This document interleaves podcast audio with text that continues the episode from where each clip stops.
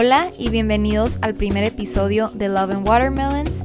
Si estás escuchando esto el día de hoy, seguramente es porque me sigues en Instagram, pero también estoy segura de que hay muchísimas personas que no tienen ni idea de quién soy yo, de qué es esto de Love and Watermelons, y por eso quiero contarles un poquito acerca del proyecto, acerca de mí, para que nos vayamos conociendo un poquito más y sepan qué es lo que espero lograr con este podcast y de qué se va a tratar.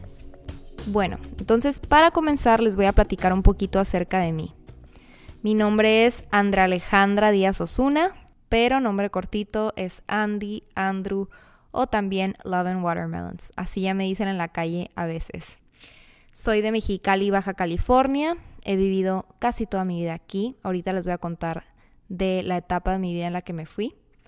Y también soy recién egresada de la Universidad Autónoma de Baja California, Facultad de Odontología. O sea, soy dentista sin título porque aún está en proceso, pero ahí vamos, ya casi lo tengo.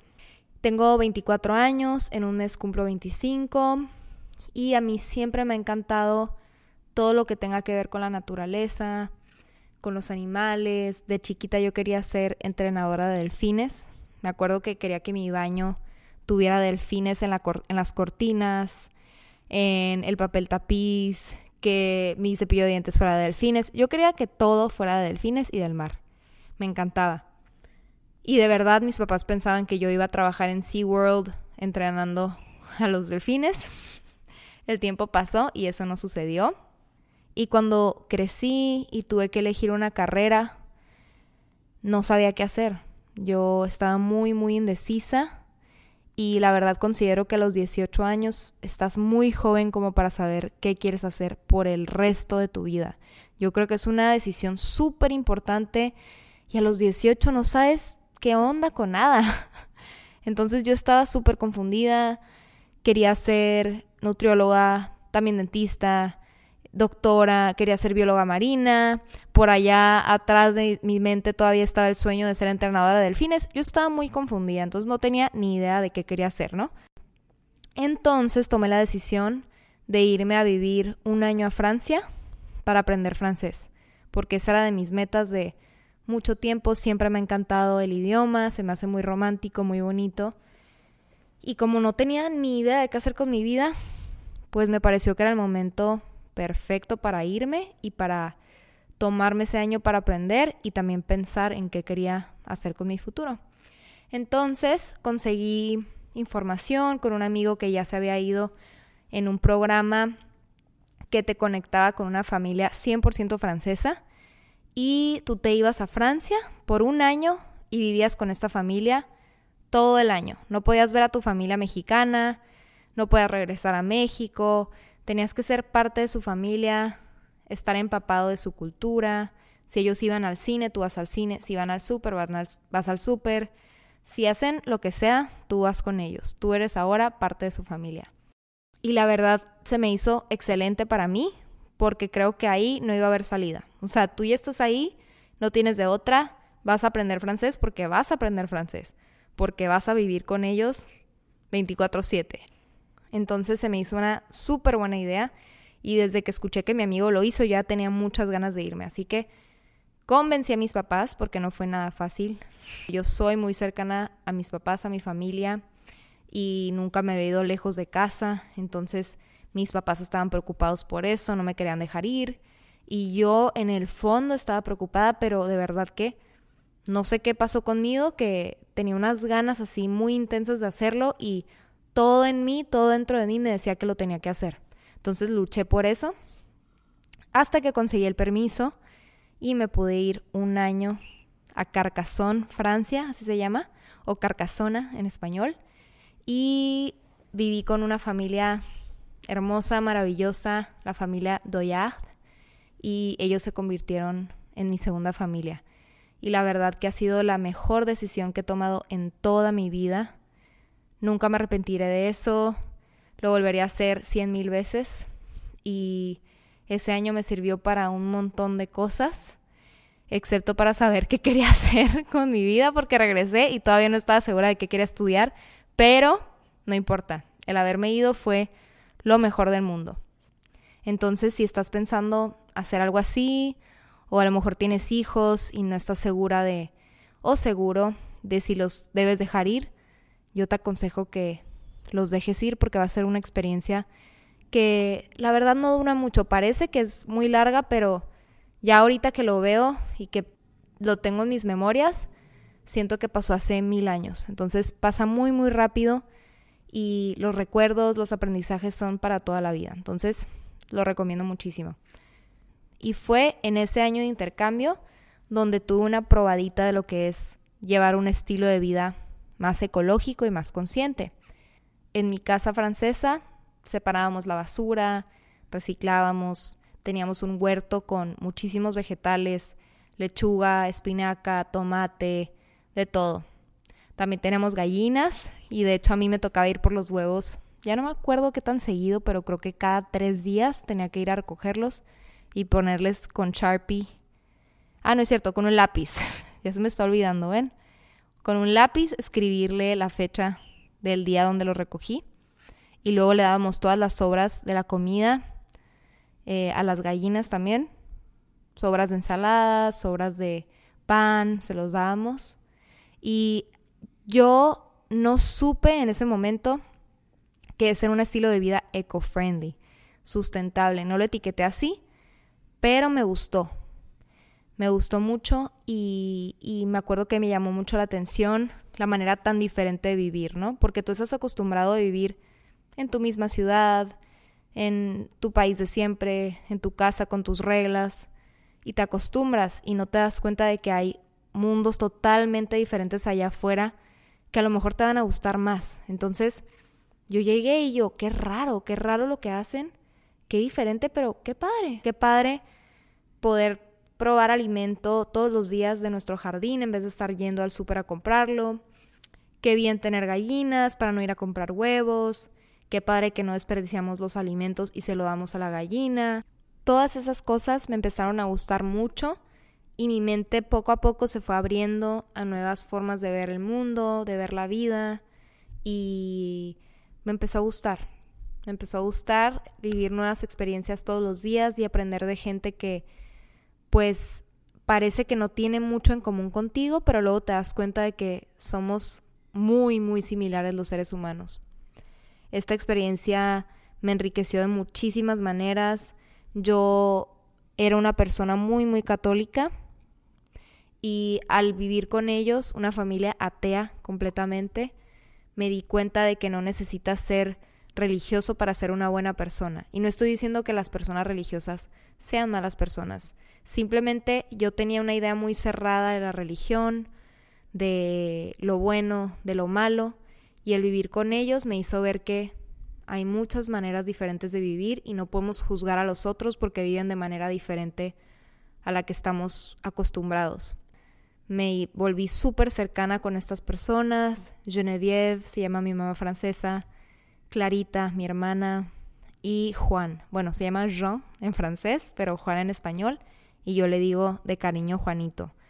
Y pues hasta la fecha seguimos en contacto, nos enviamos mensajes, hacemos videollamada de vez en cuando. El año pasado, de hecho, vinieron a Mexicali y las llevé a dar un tour por San Diego, Los Ángeles, Ensenada y terminamos en Quintana Roo. Solo vinieron Clara y Genevieve esta vez, pero se fueron súper fascinadas con todo lo que vieron, con nuestro país.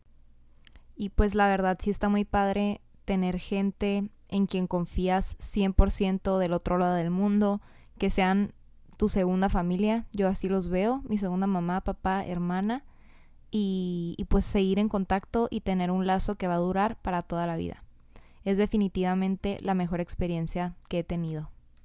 Y en cuanto a lo ecológico, les digo, pues me empezó a gustar ese estilo de vida, pero en realidad no me puse a investigar por qué hacían esas cosas, qué beneficios tenía.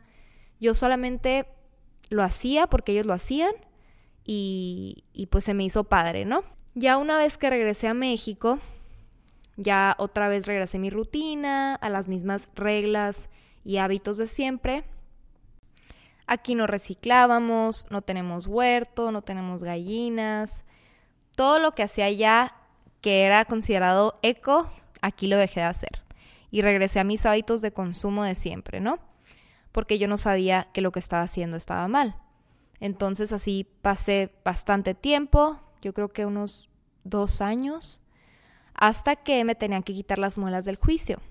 Me las quitaron y estuve en reposo una semana. Y durante esa semana, que estuve sin hacer nada, totalmente acostada en la cama, me puse a ver documentales de la naturaleza, de medio ambiente en Netflix. Y el primer documental que vi se llama Mission Blue, Misión Azul. Y ese documental cambió el rumbo de mi vida y de las decisiones que tomo.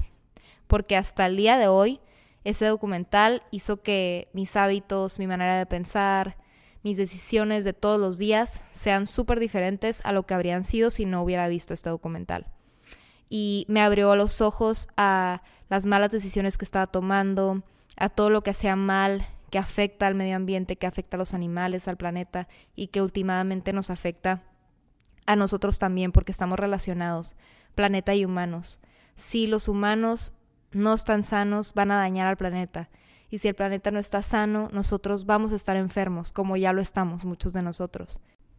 Este documental, así como mi intercambio alguna vez, me abrió los ojos a un mundo que no conocía, me abrió los ojos al mundo de la contaminación, del consumismo excesivo, del mar que ahora tenemos en este planeta que está muy dañado, muy destruido, corales muertos, muchísima vida marina en peligro de extinción, mares llenos de plástico, de microplásticos que ni siquiera podemos ver de tan chiquitos que son y que están dañando nuestra salud. Vi tantas cosas en este documental que no podía creer que no lo había escuchado antes. Hay demasiada información hoy en día en las redes y aún así a mí nunca me había llegado esa información tan valiosa. Entonces, cuando dejé de ver ese documental, cuando se acabó, dije, no puede ser posible que no haya más gente hablando de esto yo tengo que hacer algo al respecto. Y fue entonces que me propuse hacer una fundación, se iba a llamar Alma Azul, me acuerdo. Creé la página en Facebook y ya, ¿no? Ese era mi plan. Pero al día siguiente ya me calmé un poco y dije, bueno, una fundación a lo mejor está muy extremo, ni siquiera sabes ni conoces más del tema, tienes que informarte más. Entonces decidí empezar a hacer pequeños cambios en mi vida que fueran ayudando a tener un planeta más limpio, más ecológico. Decidí cambiar mi cuenta de Instagram, que era ya Love and Watermelons, de ser una cuenta de nutrición a ser una cuenta de ecología. Al principio lo combinaba, ponía una receta y después un ecotip, después otra receta y otro ecotip. Y ahorita la verdad, mi feed, mi contenido en Instagram es 95% ecología, 5% salud. Y ahorita pues mi blog sigue, Love and Watermelons, y ahí comparto tips, pequeños cambios que puedes hacer todos los días en tu vida para hacer una gran diferencia en el mundo. Porque lo necesitamos más que nunca. Ahora estamos en peligro de extinción, aunque suene súper extremo, es la verdad. Estamos en una etapa de calentamiento global. Estamos viviendo en un planeta súper contaminado, donde nuestros animales, nuestro alimento tiene plástico adentro y nosotros nos estamos comiendo ese plástico sin querer.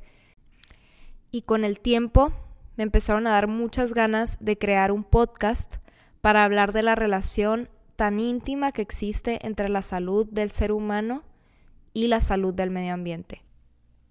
Creo que la mayoría de las personas no se dan cuenta de esa relación y piensan que ser eco-friendly se trata solo de dejar de usar plástico y de reutilizar y de reciclar. Y en realidad sí tiene mucho que ver con eso, pero no es lo único. Cuidar el medio ambiente es cuidar tu salud, es cuidarte a ti. Y ahorita ya hay estudios, muchísima evidencia que relaciona todo lo que pasa y los daños que le hemos hecho al medio ambiente con nuestra salud y las maneras en las que nos afecta. Entonces, eso es lo que quiero que vean en este podcast. Quiero que se den cuenta de que esa relación existe y que empecemos a entenderla más para atacar ese problema y pues mejorar las cosas, mejorar el planeta, tener un medio ambiente más limpio y al mismo tiempo mejorar nuestra salud. Espero que aprendan mucho sobre cómo cuidar el medio ambiente, espero que entiendan problemas que a lo mejor suenan muy complicados en el Internet o que les da flojera leer y que al escuchar a personas que saben muy bien el tema, ustedes también aprendan y lo puedan explicar súper bien a sus familiares para que vayan compartiendo el mensaje con los demás y se cree una cadenita eco-friendly por todo el mundo, ¿no? O mínimo por Mexicali, donde vivo principalmente.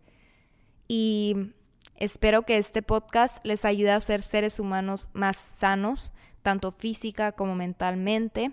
Espero que les ayude a ser mejores personas y espero, más que nada, que los ayude y les enseñe a hacer pequeños cambios que hagan una gran diferencia. Esa es mi meta principal y que todos estemos aprendiendo juntos. Si tienen cualquier duda, cualquier pregunta, algún tema que les gustaría aprender, con muchísimo gusto, por favor, manden un mensaje en mis redes sociales. Mi Instagram es el que más reviso y yo voy a buscar expertos, gente conocedora de esos temas para que pueda responder sus preguntas aquí. Por mi parte es todo en este primer episodio. De verdad, muchísimas gracias por estar aquí hoy, por escuchar y espero que compartan este episodio con su familia, con sus amigos, para que juntos empecemos a crear una cadenita de conciencia. Recuerden que pueden seguirme en mis redes sociales, arroba love and watermelons, amor y sandías en inglés. Y mis redes sociales son Instagram principalmente y Facebook. En esas dos ahí me pueden encontrar. Les mando un beso, mucha buena vibra y nos vemos en el siguiente episodio que ya muero porque lo escuché.